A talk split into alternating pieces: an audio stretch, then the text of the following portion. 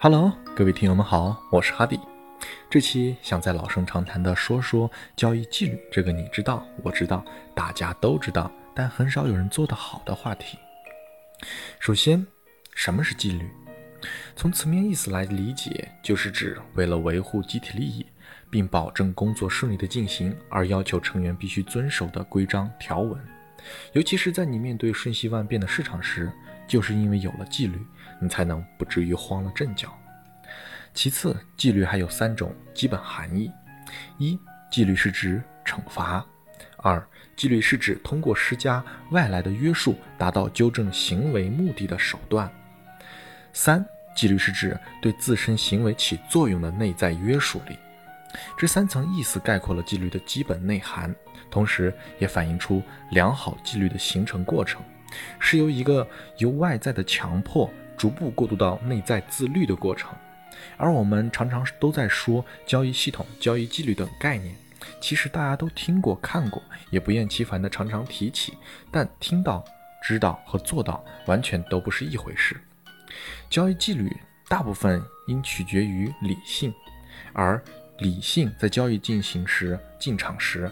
在金钱的波动时、在心跳加速时，都显得那么的微乎其微。在这些关键的时刻，往往感性、冲动更容易占据我们的行为，而一名合格的交易者，行为应该由纪律来掌控。在交易里，良好的心态和严于律己的纪律，比一百种交易技巧更有力量。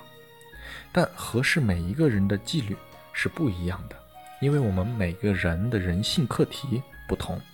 我脆弱的地方不一定你也脆弱，我擅长的方面不一定。你也擅长，所以你自己的问题只有你自己最清楚，自己的毛病也只有自己才能制定出最贴切合适自己的纪律规范。就像有的人觉得自身问题比较多，就可以制定很多条款来约束自己容易出现的不良行为；可有的人只有简单的一两条，比如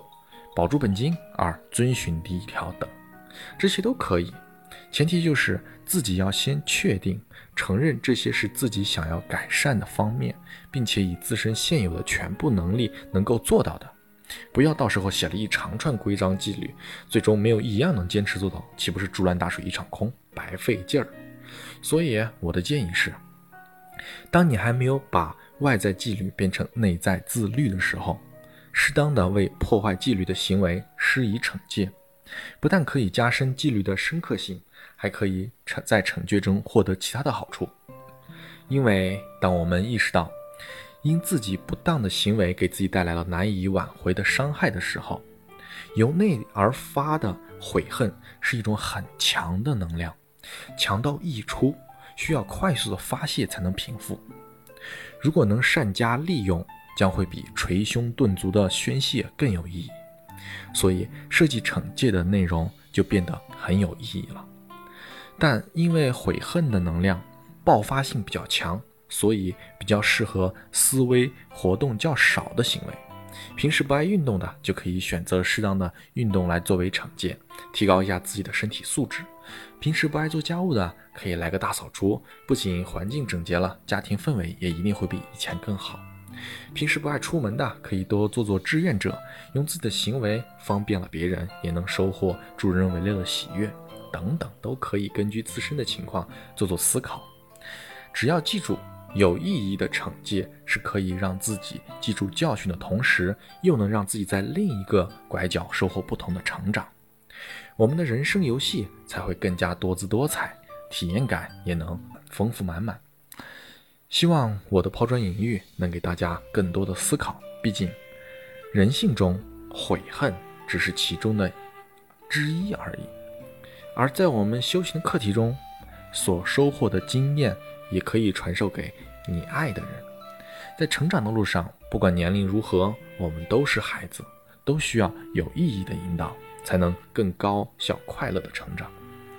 好，以上就是今天的所有内容了，希望对独立交易者们能有所帮助。我是哈迪，如果你喜欢我，就请点赞、评论、关注我哟。如果能对你有所启发和帮助，就请转发给更多人。谢谢各位小伙伴了，那我们就下期再见喽。